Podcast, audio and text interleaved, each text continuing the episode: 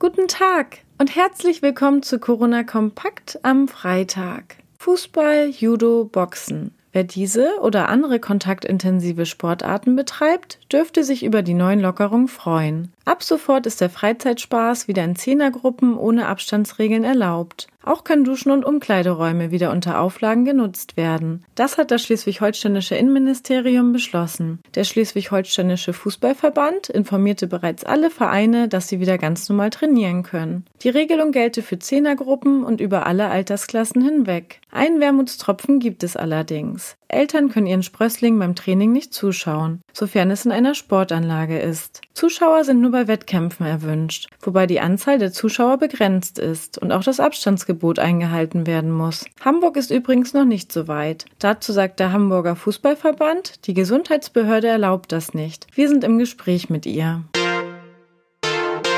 Was als Anreiz gedacht war, trotz Corona-Pandemie wieder mehr Menschen zum Einkaufen zu animieren, überzeugt den Handel in Schleswig-Holstein noch nicht wirklich. Zum 1. Juli soll die Mehrwertsteuer von 19 auf 16 Prozent gesenkt werden. Doch einen richtigen Wumms erhofft sich niemand davon. Dass keine Stimmung aufkommt, hat mehrere Gründe. Zum einen steckt hinter der Senkung ein großer Aufwand für alle Unternehmen. Zum anderen bleiben die Kunden nicht aus finanziellen Gründen fern, sondern mehr, weil Shoppen mit Maske einfach wenig Spaß macht.